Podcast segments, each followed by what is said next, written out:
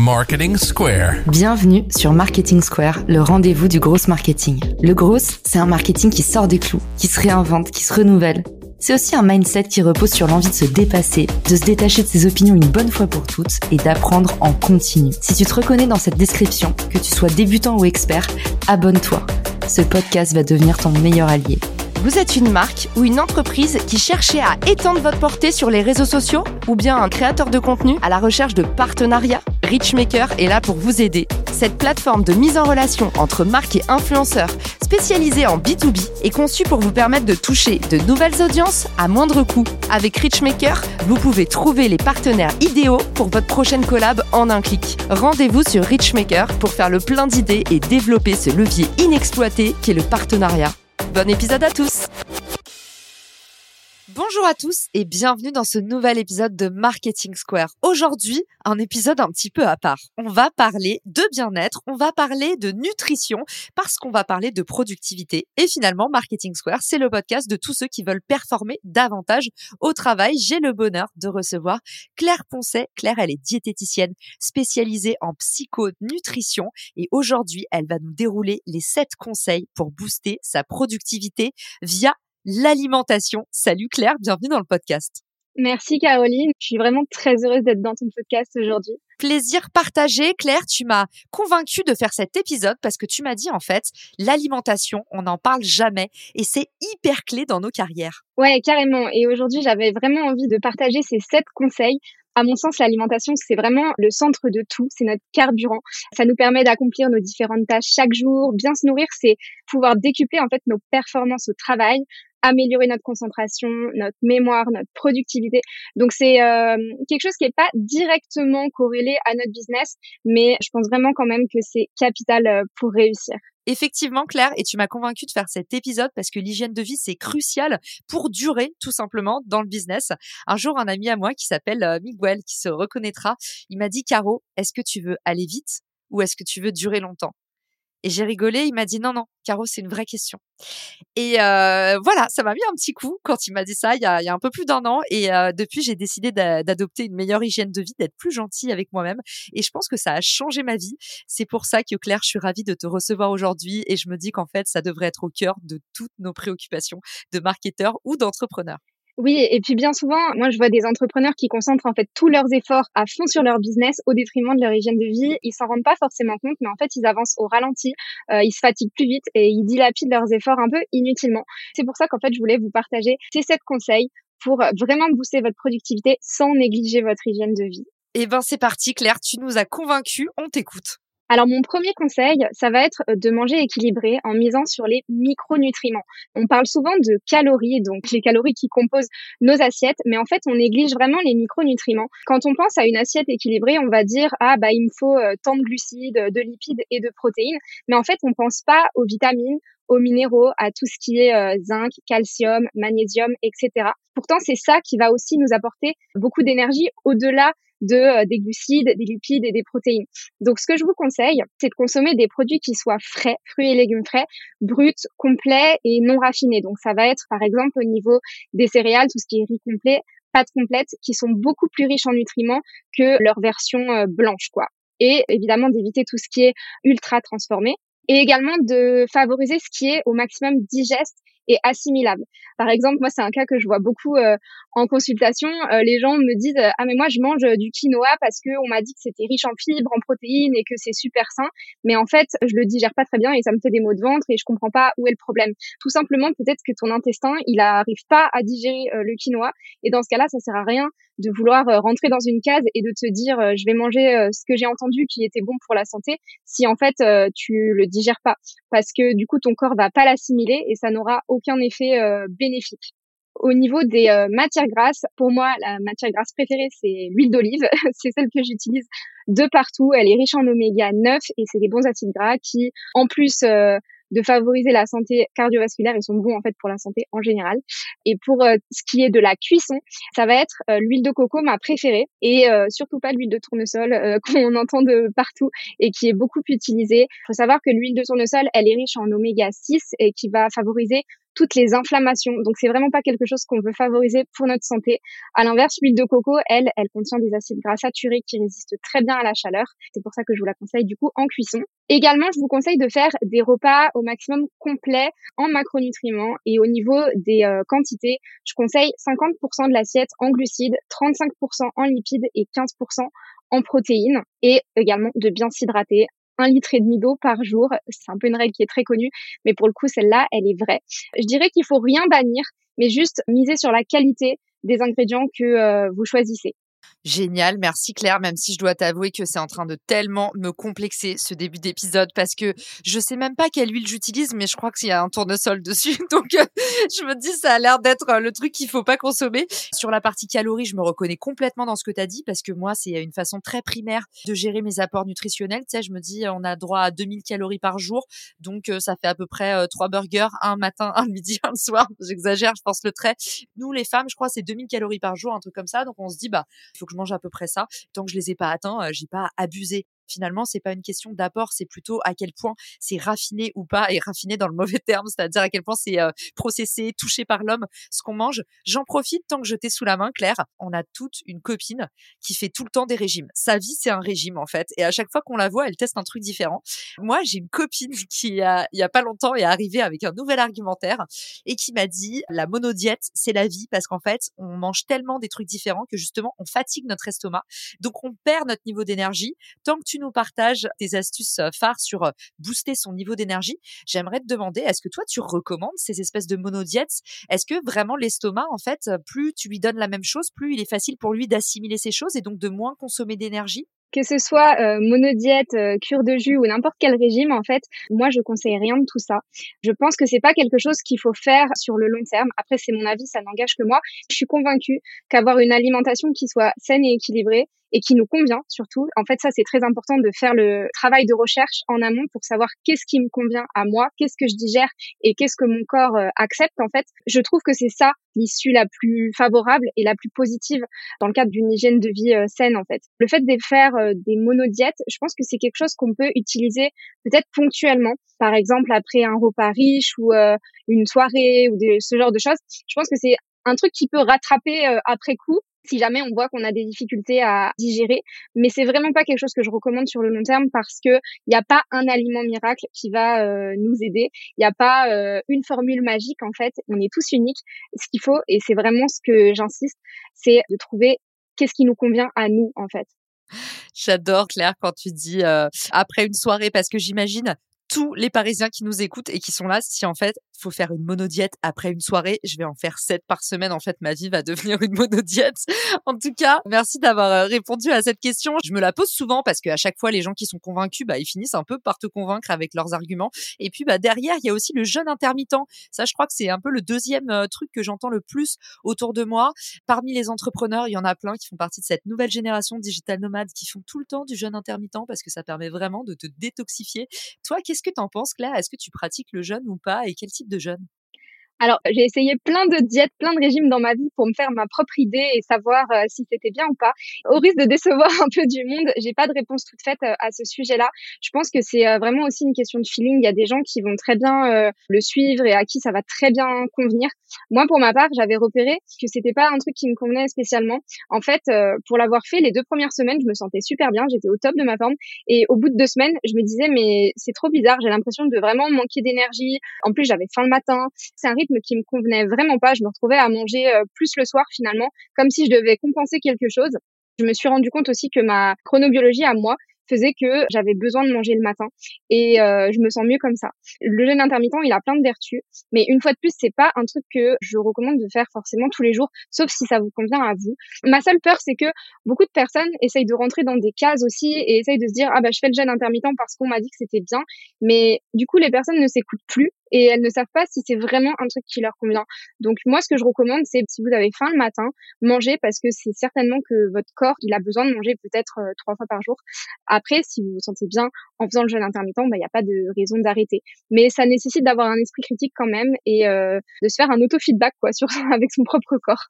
Claire nous disait dans cette partie, pour booster son niveau d'énergie, il faut miser sur les micronutriments. Mais alors, on a vu, en fait, parfois, il y a beaucoup de contraintes avec l'alimentation. Il faut vraiment faire attention à des choses. Donc, ça nous prend de la charge mentale. Comment est-ce que tu fais, toi, Claire, pour pouvoir mieux t'organiser et faire rentrer ces contraintes dans ton quotidien? Ça, c'est l'astuce numéro 2, le conseil que tu nous donnes aujourd'hui. Alors mon astuce d'organisation, c'est vraiment le batch cooking. Alors pour ceux qui savent pas, le batch cooking, c'est le fait de programmer et de préparer ses repas le week-end pour euh, les repas de la semaine. Comme ça, on n'a plus à y penser. Pour ça, vous allez organiser vos menus hebdomadaires de manière équilibrée. Vous allez réfléchir un petit peu euh, le week-end à qu'est-ce que vous avez envie de manger et répartir un peu euh, les aliments de façon à ce que vos repas restent quand même sains et équilibrés. En fait, vous allez tout simplement les mettre dans des récipients hermétiques, les conserver au frigo et comme ça, bah, vous avez vos repas qui sont prêts pour la semaine. Maintenant, je sais qu'il y a une idée un peu reçue sur le batch cooking qui est ah mais du coup je vais manger la même chose tous les jours. Pour ma part, j'ai adopté une petite nuance euh, à ce truc parce que c'est vrai que manger la même chose tous les jours, c'est pas forcément hyper ragoûtant. Moi, ce que je fais, c'est du semi batch cooking, je l'ai appelé comme ça. Je vais cuisiner un petit peu tout ce qui est matière première, donc pâtes, euh, riz, viande, poisson, œufs, etc. Et les légumes, je vais tout cuisiner séparément en fait euh, le, le week-end comme ça, j'aurais plus qu'à les assembler le jour où j'ai envie de constituer mon repas et je suis sûre que je vais pas manger la même chose euh, chaque jour. C'est-à-dire que si j'ai envie euh, de faire euh, pâtes plus haricots plus poulet par exemple et que le lendemain bah, j'ai envie de faire ça avec un filet de poisson, j'ai pas mon repas qui est déjà tout assemblé quoi. Je pique les, les aliments dont j'ai envie, mais au moins je sais que je perds pas du temps à faire cuire 20 minutes mon riz ou voilà quoi. Il y a tout qui est prêt et j'ai plus qu'à assembler et à réchauffer. Ok, donc le batch cooking, toujours pareil avec la productivité, grouper ses actions et même en faire un peu un moment, euh, un temps pour vous. Moi, je sais que ma meilleure amie, euh, c'est un peu son moment euh, à la cool le dimanche. Elle prévoit ses repas de la semaine. Et ce qui est cool aussi, c'est que ça empêche de grignoter. Voilà, ma meilleure amie, elle est très régime aussi. Et je sais que ça la cadre parce que du coup, bah, elle s'achète ses courses. C'est plus les trucs impulsifs, tu sais, où tu vas au supermarché quand t'as les crocs et t'achètes tous les rayons gâteaux. Là, pour le coup, tu vois, elle, elle prévoit, elle pèse ses aliments, machin. Et du coup, elle fait son batch cooking de la semaine. Et ça lui permet d'avoir une meilleure régulation de ce que tu manges. Tu cèdes pas au fringales. Et ça, bah justement, on va en parler juste après dans ton astuce numéro 3, Claire, parce que bah, l'alimentation, ça met parfois un peu de mauvaise humeur. Mon troisième conseil, justement, va être un peu relié à ça. Il faut savoir que tout ce qui est stress et fatigue, ça peut vraiment euh, jouer sur notre morale finalement. Ce qu'il faut bien comprendre, c'est qu'en fait, le stress chronique qu'on retrouve beaucoup dans le milieu du travail va à terme épuiser nos glandes surrénales. Les glandes surrénales, c'est des petites glandes endocrines que notre corps a en fait et qui produisent le cortisol qu'on connaît surtout sous le nom de l'hormone du stress. Donc nos glandes surrénales, elles sont très sollicitées en période de stress. Et le problème, si ce stress euh, devient chronique, elles vont tout simplement s'épuiser et elles ne vont plus arriver à produire le cortisol. Et ça va nous amener bah, tout simplement au burn-out. Donc, pour euh, vraiment protéger au maximum nos surrénales, j'ai quelques conseils à, vous donner. Et le premier, ça va être de privilégier un petit déjeuner salé. Surtout ne pas sauter le petit déjeuner, il est super important. Prendre plutôt un petit déjeuner salé de type euh, anglais, donc euh, du pain, du beurre, du saumon fumé, des choses comme ça, et des œufs. Et euh, le prendre assez tôt, je dirais avant 8 heures du matin, tout simplement parce que après avoir jeûné toute la nuit, le corps, il a besoin pour ne pas être en état de stress, de pouvoir être rassasié dès le matin. Donc ça tombe bien parce qu'on parlait du jeûne intermittent tout à l'heure.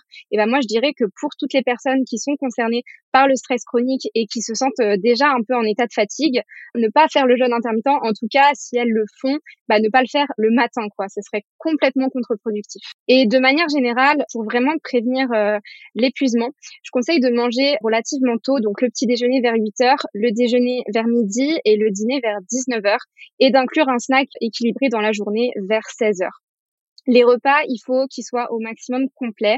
On va miser sur les lipides et les protéines parce que euh, ça favorise la synthèse des hormones. Et surtout, ce qu'on va éviter au maximum de faire, c'est de grignoter des aliments euh, sucrés. Encore pire s'ils sont pris de façon isolée. Ce qu'on veut aussi pour réguler toutes nos hormones, c'est stabiliser la glycémie, donc le taux de sucre dans le sang. Sinon, on va avoir des fringales, on va avoir des coups de pompe et on va pas vraiment se sentir bien. Si jamais après la fatigue, elle persiste, il faut pas hésiter à faire euh, des analyses médicales, doser le fer, le magnésium, le zinc, l'iode. Si on fait des analyses un peu plus poussées, la vitamine B12, les hormones thyroïdiennes et euh, évidemment le cortisol. Eh ben Claire, elle va tous nous envoyer chez le médecin en partenariat avec l'hôpital Robert Debré.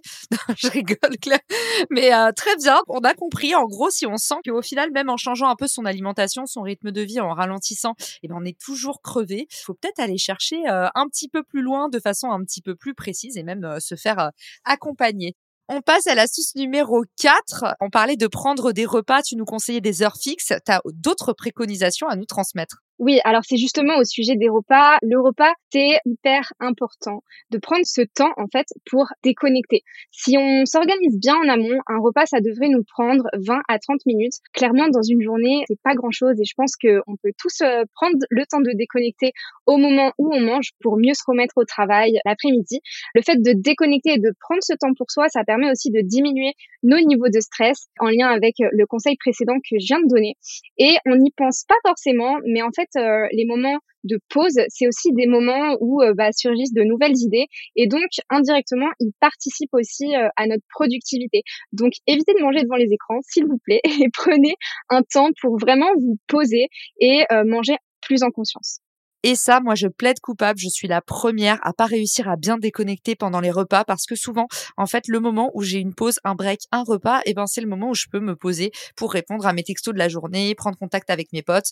Et en fait, avec l'expérience, je pense que on apprécie de plus en plus les moments de qualité, c'est-à-dire finalement, bah, moins être dans ces micro-échanges du quotidien, mais qui sont finalement assez insipides et passer vraiment, vraiment du temps avec les autres, y compris avec soi-même. D'ailleurs, ça marche aussi sur la déconnexion, hyper important, surtout pour tous ceux qui écoutent le podcast, qui sont souvent un peu des accros à LinkedIn notamment. Parfois, on a du mal à décrocher, on a un sentiment de FOMO, fear of missing out, qui est un peu fort dès qu'on n'a pas euh, regardé sa dernière notif ou répondu à sa dernière mention. Voilà, personne vous en voudra si vous faites une pause. Au contraire, sur le long terme, votre corps vous dira merci. En parlant de prendre du temps pour soi, ça nous emmène déjà à l'astuce suivante. Évidemment, donc l'astuce numéro 5, ça va être de pratiquer une activité physique. Moi, je préconise au minimum 30 minutes par jour. Alors, j'ai pas dit forcément une activité sportive intensive, mais vraiment de l'activité physique. Ça peut être du yoga, ça peut être de la marche tout simplement. On a tous 30 minutes dans une journée pour euh, se défouler et pour un peu euh, recharger les batteries autrement. Le fait de faire du sport, on n'y pense pas forcément, mais en fait, ça redonne de l'énergie, ça nous redonne la pêche et ça nous permet aussi de se remettre à bosser plus facilement. Parce que voilà, quand on est toute la journée devant notre ordinateur, à un moment donné, le cerveau, il commence à saturer et le fait de faire une pause et de bouger, ça fait circuler le sang dans le corps et c'est hyper important. Je conseille le sport, mais aussi euh, les étirements. Le fait de faire du yoga, du stretching, ça peut être en début de journée ou en fin de journée, les deux si vous voulez. Ça permet aussi de procurer une détente musculaire et mentale. Donc euh, les deux combinés, je pense que c'est hyper important pour la productivité. Si vraiment vous êtes un accro du travail, vous pouvez aussi optimiser votre temps de travail en bougeant. Moi, je sais que c'est un truc que je fais très souvent quand je veux faire des brainstorming avec moi-même. Je le fais en marchant Comme je disais juste avant, ça permet aussi euh, d'insuffler de nouvelles idées. Et euh, c'est souvent à ce moment-là, en fait, quand je me promène, que j'ai des nouvelles idées qui surgissent dans ma tête. Voilà, petite astuce. C'est clair, aux États-Unis, ils sont fans des walking meetings. Ils font des meetings en marchant. Donc euh, voilà, si vous avez des appels téléphoniques, c'est vrai qu'au lieu de rester chez soi comme un hamster dans sa roue, eh ben on peut aussi se dire bah allez, là il n'y a pas besoin de la visio, eh ben je le fais en marchant et je vais un peu prendre l'air. Et pour aller encore plus loin dans le bien-être, Claire, tu en as encore sous le talon. Oui, alors en lien avec euh, l'astuce numéro 3 que j'avais donnée sur le stress et l'épuisement, c'est vrai que pour certaines personnes, parfois revoir l'alimentation, ça suffit pas. Et dans ce cas-là, on va se diriger vers des plantes qui pourront aussi aider à apaiser le système nerveux. Donc, je conseille trois plantes, notamment quand on traverse des épisodes de stress. Ça va être la mélisse, le bourgeon de figuier et l'aubépine. Ce sont trois plantes qui vont apaiser le système nerveux et aider le corps à mieux réagir en phase de stress. Donc ces plantes, on peut les prendre sous forme d'infusion. Moi, c'est ce que je préfère parce que c'est une forme euh, douce. Ça permet aussi de s'hydrater en même temps. Après, elles existent aussi en comprimé. Personnellement, voilà, j'ai une préférence pour l'infusion. Et en cas de fatigue, j'ai une plante adaptogène que je conseille. Donc, adaptogènes, ce sont des plantes euh, qui euh, vont permettre au corps de se réguler pour également mieux réagir en cas de période de stress. Et cette plante, c'est le Gotu Cola. Donc c'est une plante qui va stimuler le corps un petit peu comme le café, mais elle va le faire plus dans la durée. Et à l'inverse du café, cette plante, elle n'est pas acidifiante. Donc c'est un petit peu comme prendre du café sans les effets euh, secondaires que ça peut avoir. Et euh, dernière chose, au sujet du maté, du guarana et du ginseng, beaucoup de personnes euh, m'en parlent. Si jamais vous êtes amené à prendre ce genre de plantes, prenez-les surtout euh, le matin, pas le soir, parce qu'elles vont vraiment avoir un effet excitant comme le café. Et si vous les prenez le soir, vous pourriez avoir des insomnies. C'est pas des plantes que je préconise en premier lieu. Je préfère celles que j'ai citées juste avant. Mais voilà, si vous avez un petit coup de pompe passager, si vous avez besoin de vous redonner un peu du peps momentanément, ça peut être utile. Je pense qu'il faut vraiment étudier la cause première de la fatigue. Si la fatigue, elle vient d'un surmenage et d'un épuisement, le fait de prendre ce genre de plante, ça va vous redonner artificiellement de l'énergie, mais à terme, ça va un peu perpétuer le cercle vicieux. Voilà, réfléchissez un peu à qu'est-ce qui vous a procuré cette fatigue aussi. Si c'est un stress chronique et si vraiment il y a quelque chose à faire avant de prendre des plantes euh, excitantes, dirigez-vous plutôt vers les plantes douces que j'ai citées et surtout, bah, reposez-vous. On n'en a pas parlé, mais le sommeil, c'est hyper important. Alors en général, euh, il y a beaucoup d'auditeurs qui ont les mains prises pendant le podcast. Du coup là, ils sont en train de se dire à tes souhaits, Claire, c'est quoi le nom de cette plante déjà? Est-ce que tu peux nous l'épeler pour qu'on puisse éventuellement bah, le retenir et le chercher plus tard? Alors Gotu-Kola, c'est G-O-T-U plus loin K-O-L-A. Ok, Go to Cola. C'est la première fois que j'entends parler de cette plante. On est d'accord, il n'y a aucun effet euh, contre-indication. Bon, évidemment, je m'en assurerai aussi avant de diffuser le podcast pour pas avoir des indigestions sur le dos. Mais euh, Claire, du coup, il n'y a aucun effet secondaire ou indésirable. C'est à part une allergie, tout le monde peut consommer cette plante. Alors, à ma connaissance, il n'y en a pas. Je pense que simplement les femmes enceintes, allaitantes devraient s'en méfier quand même, toujours vérifier. Mais ça, c'est un peu valable pour toutes les plantes aussi. Ok, et eh ben merci beaucoup Claire. On passe à l'ultime conseil. Alors le dernier conseil, il va venir un peu euh, clôturer la boucle de tout ce qu'on a dit précédemment. C'est un conseil pour euh, vous aider à prévenir l'épuisement professionnel, le burn-out. Comment en fait dire stop quand c'est trop? Il faut vraiment comprendre que le plus n'est pas toujours le mieux, que parfois c'est un peu nécessaire de savoir prendre du recul en fait pour vous aider. Je sais que le travail au niveau euh, psycho-émotionnel, il n'est pas toujours évident, mais pareil, il y a une plante qui peut aussi aider en cas de surmenage. C'est une plante adaptogène, toujours, qui va aider à s'adapter au stress, qui va redonner du tonus physique et mental, qui va aussi permettre de rééquilibrer les neurotransmetteurs, donc dopamine, noradrénaline, etc. Et donc, ça va vraiment redonner de l'entrain, de la joie de vivre, de la motivation. Et cette plante, c'est la rhodiole. Elle est aussi connue pour avoir un effet antidépression. La seule contre-indication à cette plante, c'est toujours bah, les femmes enceintes, allaitantes et euh, les personnes qui pourraient avoir des troubles psychiques. Génial. Et alors du coup, Claire, où est-ce qu'on peut se procurer les plantes dont tu nous parles? Est-ce que tu as des petites astuces pour nous pour qu'on évite peut-être d'acheter sur Internet? Par exemple, les huiles essentielles, moi on m'a toujours dit, il les faut absolument bio à 100%. Est-ce que tu as aussi des recommandations pour tous ceux qui vont écouter le podcast et qui vont se dire, il me faut du go-to cola ou bien je veux me procurer de la rhodiole? Où est-ce qu'on peut en trouver Où est-ce qu'on est sûr de la qualité du produit? C'est vrai que les plantes comme euh, la mélisse, l'aubépine, qui sont maintenant euh, assez répandues, les infusions sont trouvables en grande surface. On peut aussi les trouver euh, en pharmacie et parapharmacie. Maintenant, pour des plantes un peu plus spécifiques comme le gotu-kola, la rhodiole, pour le coup, on trouvera ça plus en magasin bio. Et c'est vrai que à partir du moment où on prend des compléments sous forme de gélules, quand c'est des plantes, je conseille qu'elles soient bio, tout simplement parce que bah, la concentration est beaucoup plus élevée que si on la prenait entière. Et dans ce cas-là, le fait qu'elle soit bio, c'est quand même vraiment un atout. Magasin biologique pour s'en procurer et sinon, euh, c'est vrai que je les trouve quand même sur Internet. Un site euh, sur lequel je commande, sur lequel on peut vraiment trouver euh, toutes sortes de plantes. Il y a du bio, il y a du pas bio. Après, il faut faire le tri, mais c'est quand même un site qui propose un large choix de compléments alimentaires. C'est Onatera. O-N-A-T-E-R-A.com. Génial. Merci Claire pour ta recommandation complètement euh, non sponsorisée. Hein. C'est que de l'amour et c'est euh, ton petit site préféré. D'ailleurs, en parlant de site, où est-ce qu'on peut te retrouver Claire si on veut bénéficier d'autres conseils, suivre ton activité, se connecter avec toi? Alors le meilleur moyen, c'est justement sur mon site claireponcé.com. Je suis aussi très active sur Instagram, Claire avec le petit underscore. Et c'est sur Instagram qu'on s'est connecté avec Claire et je lui ai dit en off à quel point j'étais admiratif parce que Claire, du haut de ses 26 ans, elle va vous donner envie de changer vos habitudes. Et c'est pour ça que je voulais aujourd'hui vous partager cette jolie découverte. Claire, j'espère que tu vas avoir plein de messages d'amour après le podcast. J'espère que ça aura donné la motivation à plein d'entrepreneurs et de marketeurs de passer à l'action. Comme d'habitude, ne vous complexez pas. C'est pas grave si vous suivez pas les 7 conseils, mais je serai tellement heureuse si à la fin de l'épisode épisode, vous prenez ne serait-ce qu'une bonne résolution pour faire changer un petit peu votre quotidien. Un seul de ces conseils appliqués, et eh ben sur le long terme, ça peut avoir des effets magiques. Claire, merci pour ton passage dans Marketing Square et je vous dis à tous à très vite pour un nouvel épisode. Ciao Si cet épisode te plaît, tu peux le partager en me taguant ou lui laisser 5 étoiles sur Apple Podcast. Marketing Square.